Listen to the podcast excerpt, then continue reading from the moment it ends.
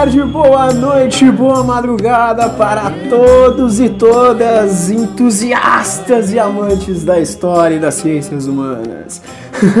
Meu nome é Yuri Loscheider, eu sou graduando em História pela Universidade Federal de Santa Catarina e hoje o nosso grupo, né, eh, junto da Alessandra, da Jussiane e do Wesley, que estão nesse processo de construção desse podcast, a gente vai debater historicamente o que é o, o, budismo que todo mundo adora falar e todos nós, quer dizer, todos nós não, mas muitos de nós temos simbologias do budismo dentro de casa para nos trazer fortuna e toda aquela coisa, mas a gente não sabe qual é aquele significado de fato, o sentido histórico do que, que é o budismo, né?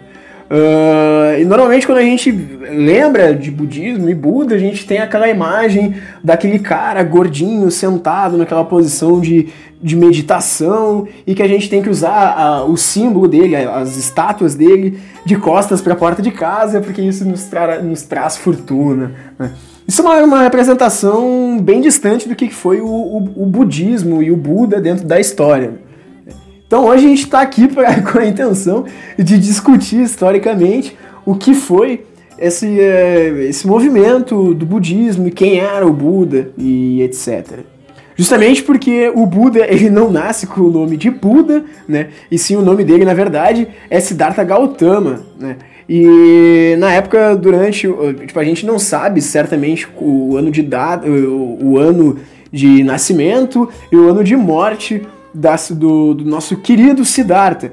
Mas a gente normalmente costuma situar o período, o período dele entre 563 e 483 antes de Cristo, né? Embora tipo tenha alguns acadêmicos lá do Japão que considerem que o período dele foi um pouco mais adiante, e sim de 448 até 368 antes de Cristo, né? E ele foi isso é interessante gente destacar, porque normalmente as pessoas não comentam isso, mas o Siddhartha Gautama, ele ele foi um cara contemporâneo na época das ideias do Sócrates e do Confúcio o Sócrates no mundo grego, o Confúcio no mundo chinês antigo, no caso. Uh, e é interessante a gente ver, porque de acordo com a narrativa convencional, o Siddhartha Gautama, o Buda, ele vai nascer na região de Lumbini, né? que hoje é o patrimônio mundial da Organização das Nações Unidas para a educação, a ciência e a cultura. Né? E isso cresceu e cresceu em Capio Vasto, ambos na, né, na região da Índia, que, mas hoje essa região de Capivasto pertence ao atual Nepal. E é legal a gente ver também que uh, o Lumbini pode ser traduzida como adorável e tornou-se um lugar de peregrinação até para os budistas. Né? Fica no, no, no sopé das, das grandiosas montanhas do Himalaia, perto da fronteira com a Índia. Né? E, ele é um, e Lumbini é um dos lugares mais sagrados para o budismo. E tem outros três lugares também muito importantes que a gente não pode esquecer, que se situam na Índia também, né? Que é Bodh Gaya, perdão se eu não conseguir uh, pronunciar da maneira correta, eu peço perdão desde já, mas o que vale é a intenção, né? E que são as regiões de Bodh Gaya, onde que o Gautama dizem que ele se iluminou, a região de Sarnath, onde o Buda, ou Siddhartha, ele transmitiu seus ensinamentos pela primeira vez, né? E a região de Kushinagar, vai ser a região, ou Kushinagar, vai ser a região onde o Siddhartha veio a falecer, né? E, e, ele vem de uma família que, que, que pertencia à, à casta guerreira, né? Ele, ele, ele era um, um cara que não vinha de uma classe tão baixa, entre aspas, assim. Segundo a bibliografia tradicional, o próprio pai do Buda foi o rei Sudo, uh, Sudodana, né?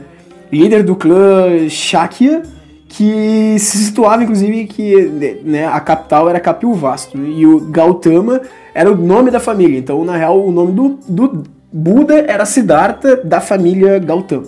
Né? E a mãe dele, a rainha Mahamaya, né, ou Mayadevi, como eles falam, pode ser assim também. E, e a sua esposa e, e, a esposa de Sudohana, que era uma, uma princesa colinhã, no caso. E como era a tradição Shakya, dessa tradição do, do Siddhartha, quando sua mãe, a rainha Maia, ficou grávida, ela deixou a cidade de Capivasto e foi para o reino seu pai para dar à luz. Só que no meio do caminho, uh, ela parou no Jardim Umbime para repousar. E durante esse repouso, maravilhada com a, com a beleza local, ela estendeu o seu braço direito para apoiar um ramo de flores. E ao fazer esse movimento, sentiu que o nascimento de seu filho estava chegando. Olha que bonito, né? Que, que, que lindo isso, né? E. né? E ela sente que o filho dela estava prestes a nascer, e na sombra da árvore ela vai dar luz a Siddhartha Gautama. E o, e o Siddhartha foi chamado de Siddhartha porque esse, esse, esse nome significa aquele que atinge seus objetivos ou ainda uma vontade realizada. Gautama também vai significar o condutor do gado. Né? Não, não, a gente não pode esquecer que a agricultura, a pecuária são atividades extremamente importantes na, na antiguidade. Não só na antiguidade, até hoje. Né? Uh, e na noite que o próprio Siddhartha foi concebido, segundo as, as biografias tradicionais, a rainha Maia sonhou que um elefante branco com seis presas entrou, uh, entrou em seu lado direito e dez meses mais tarde, Siddhartha nasceu. Que loucura. e outro registro relatado nas biografias tradicionais é a de que durante as celebrações de seu nascimento, o eremita Asita ou Asita ou Ashta, retornando de uma viagem às montanhas, anuncia que aquela criança que, né, que nasceu, ela iria se tornar um grande rei Chakravarti, ou um homem santo no caso, né? E segundo a tradição do, do budismo, a Mayadevi, sua mãe no caso, morre sete dias depois do nascimento de Siddhartha. E o Siddhartha ele vai ser criado pela tia dele, que vai ser a Mahapajapati Gotami. Né? Desculpa, os nomes são bem complicados aqui, né? mas isso aí não vai dificultar nosso trabalho. Uh, a gente não tem muita precisão, né? de como que, quando que, se isso realmente acontece, se, se esse lance da, da mãe vir a falecer sete dias depois, a questão do elefante branco, é mitologia ou não. Mas isso nos ajuda a, a identificar como que o Siddhartha foi aquele ser escolhido, no caso. Dizem que o pequeno Siddhartha, nasce com os 32 sinais espalhados pelo corpo que davam conta de identificar que ele era o escolhido. Né? Ainda as pessoas contam que, sabendo do nascimento do príncipe, o próprio ermitão Asita, ou Ashta, que vivia nas montanhas próximas, decidiu visitá-lo.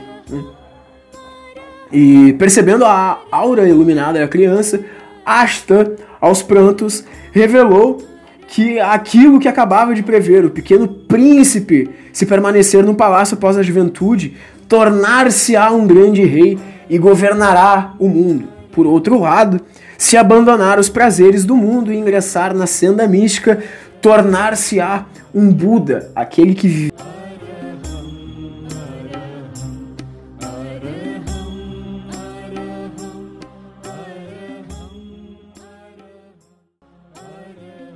Meditação e com 35 anos de idade, pô, mas é tempo meditando, hein, cara? 50 dias meditando praticamente. É dito que Gautama alcança a dita, a tal, a famigerada iluminação espiritual, né? E desde esse tempo, o próprio Siddhartha ficou conhecido pelos seus seguidores como Buda, termo derivado do Pali Buda, que, que significa desperto, iluminado, o que compreendeu, o que sabe,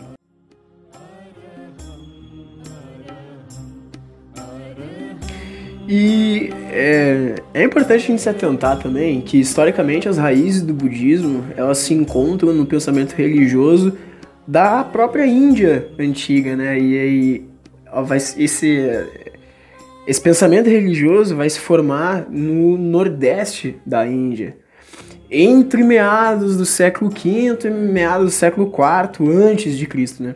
Esse é um período de turbulência social e religiosa muito intensa, já que havia um significante eh, descontentamento da galera com relação aos sacrifícios e rituais do dito brahmanismo védico, né? E também durante esse período, vários novos ensinamentos e grupos ascéticos, religiosos e, e filosóficos, inclusive, uh, rompem com aquela grandiosa tradição brahmane, né? E eles vão eh, rejeitar a autoridade dos Vedas e dos Brahmanes, que era a antiga filosofia religiosa da Índia que formava a espinha dorsal da cultura daquela civilização por milênios, né? É muito interessante isso, porque vai ser uma grande revolta, uma grande, né? Eles vão colocar aquela ordem social de baixo para cima, isso é muito louco, né? E também vai persistir de uma forma modificada, sendo atualmente chamada de hinduísmo. Por isso também o Buda foi perseguido pelo que ele falava. E, as pessoas, e principalmente porque o próprio Siddhartha, né? todas as pessoas podem se iluminar, todo, todos podem se tornar Budas e todos podem seguir o exemplo do Buda histórico, né? O Siddhartha Gautama ou o Shakyama, Shakyamuni. Né? Ou seja, para ele, a caminhada para a iluminação não, não precisava de mediadores, sacerdotes, e isso provocava muito, né, mexia na ferida das religiões tradicionais, porque todas elas tinham intermediários, no caso, né? E o Buda não se preocupa em deixar nada escrito, ele não, ele não teve essa preocupação. Ele, ele, depois que ele compreendeu a resposta que ele estava buscando, ele vai resolver ensinar o que ele, empre, eh, o que ele aprendeu a outras pessoas que viviam também buscando a iluminação, né? E os primeiros discípulos do Buda foram seus cinco companheiros de ascetismo. Ele vai ensinar o tal do octuplo caminho, que é o caminho de oito ramos, composto de visão correta, pensamento correto, palavra correta, ação correta, vida correta, esforço correto, intenção correta e também a própria meditação correta. Né? Como a principal figura do budismo, o próprio Siddhartha, os acontecimentos de sua vida e seus discursos e as regras monásticas que ele cria uh, foram compilados após a morte dele e memorizados pelos seus seguidores. Né? Várias coleções de ensinamentos atribuídas a ele foram preservadas e transmitidas via tradição oral e primeiramente fixada por, uh, por escrito cerca somente de 400 anos depois. Tipo, só, os caras só foram escrever os ensinamentos dele, os possíveis ensinamentos dele, né, quatro séculos depois. Né? E um dos primeiros lugares onde se escreveram os ensinamentos foi no Sri Lanka, né, onde se constituiu o denominado Cânone Pali, mas não existe, contudo, no budismo um livro sagrado como a Bíblia ou o Corão nas outras religiões que a gente conhece. Né? E também estamos falando de uma religião que não tem um salvador, um messias ou um deus como se entende no ocidente. Né? O Buda não é um deus, no caso. Né? É um exemplo e um exemplo a ser seguido por quem quer se iluminar e interromper o ciclo de nascimento, morte, né? ou seja, de sofrimento. Segundo a a conhecida monja Koen, uma das mais conhecidas monjas budistas do Brasil, e que tem vários canais de divulgação da doutrina budista. Durante o segundo concílio que reuniu monges e praticantes, houve uma divisão do budismo, pois os tradicionalistas e os progressistas não chegaram a um acordo. Né? O grupo se denominou Hinayana, um pequeno veículo, um grupo menor de adeptos que hoje se subdivide em 18 escolas, entre elas a mais conhecida, a Theravada estão espalhados principalmente no sul da Ásia. Né?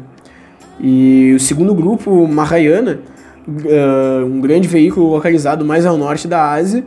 E entre essas escolas que subdividem uh, esse segundo grupo, temos a escola Zen budista, da qual Monja Koen pertence. E hoje, mais ou menos, estima-se que no mundo uh, existem mais de 500 milhões de seguidores do budismo, sendo considerada a quinta maior religião em número de adeptos do mundo. O maior número de seus seguidores encontra-se hoje no Oriente, em países como Japão, China, Tibete e Tailândia. O budismo também foi trazido para o Brasil pelos imigrantes japoneses né, e, e, ficou circunscrito à colônia japonesa até meados dos anos 60, da década de 1960, mas hoje uh, entre a, uma das mais populares, e segundo o censo até de 2010, o Brasil uh, reside no Brasil hoje mais de 240 mil budistas. Uh, as bases das tradições e práticas são as três joias: o Buda como mestre, o Dharma como ensinamentos baseados nas leis do universo e a Sangha que vai ser a comunidade budista. Uh, encontrar um refúgio espiritual nas três joias ou nos três tesouros é, em geral, o que distingue um budista de um não budista. Todos os seres humanos, sejam eles inteligentes ou estúpidos, masculinos ou femininos, feios ou bonitos, são perfeitos e completos tal qual são. Isso significa que a natureza de cada ser é intrinsecamente sem defeito, perfeita, sem diferença de qualquer outro Buda ou mestre cósmico. Entretanto, o homem inquieto e ansioso vive uma existência conturbada por causa de sua mente, que traz uma pesada camada de ilusão, o que gera o estado de confusão. Né? Temos, portanto, de voltar à nossa, à nossa perfeição original e ver o todo, a totalidade, o cosmo, através do prisma de nossa pureza e santidade, que, que é a cosmo. Entretanto, o homem inquieto e ansioso, que vive uma existência conturbada por causa de sua mente, uh, que traz uma pesada camada de ilusão, o que gera o estado de confusão. O homem nasce em perfeição de alma, porém em ignorância mortal, e somente dessa ignorância deve o homem ser redimido e salvo. E é exatamente isso que todos os budistas procuram alcançar nessa vida e em outras. Né? O, por meio de esforço e método é possível alcançar a iluminação nessa vida, afirma o, o lama nepalês Zawa Rinpoche, né, que é o atual Dalai Lama. Mas se você não conseguir fazê-lo, a morte não é o fim. Você terá, você terá ao renascer todas as sementes plantadas na vida anterior. Por fim, temos a notícia dada pelo jornal O Globo em 25 de novembro de 2013 da descoberta arqueológica que prova que Buda nasceu no século IV a.C. As escavações dentro do templo sagrado de Mayadev, em Lumbini, no Nepal, considerado patrimônio mundial pela Unesco e há tempos identificado como local de nascimento de Buda, os arqueólogos descobriram os restos de uma estrutura de madeira sobre tijolos com um espaço aberto no centro, com um santuário, como um santuário, na verdade, né, datado lá do século VI a.C. A pesquisa foi parcialmente financiada pela National Geographic Society. Até agora, uma das primeiras evidências arqueológicas das estruturas do budismo em Lumbini datava o século III a.C., né, tempo do imperador Ashoka que promoveu a expansão do budismo no atual Afeganistão e Bangladesh. Muito pouco se sabe da vida de Buda, a não ser por textos e tradição oral, disse o arqueólogo Robin Cunningham, da Universidade de Durham, do, Reino Unido, coautor dessa investigação. Agora, pela primeira vez, temos uma sequência arqueológica em Lumbini que mostra um prédio tão antigo quanto do século VI a.C. Né? E o time internacional de arqueólogos, liderado por Cunningham e Kosh Prezed, Arya, Archarya, do Pashupati Area Development Trust no Nepal, acredita que a descoberta contribui para o maior entendimento do desenvolvimento do budismo, assim como a importância espiritual do, de Lumbini. Para determinar as datas do santuário, uh, de madeira e de estrutura de tijolos, fragmentos de carvão e grãos de areia foram testados usando uma combinação de radiocarbono e técnicas de luminescência óptica estimulada. Pesquisa, pesquisas geoarqueológicas também confirmam a presença de raízes de árvores antigas no vazio central do templo. Textos sobre o nascimento de Buda contam que a rainha Maya Devi, no momento de dar à luz, em vez de sentir dor, teve uma visão. Viu-se apoiada numa árvore, segurando um de seus ramos com a mão direita, enquanto os, enquanto os deuses Brahma e Indra tiravam dela sem dor uma criança. E essa criança foi quem? O próprio Siddhartha Gautama.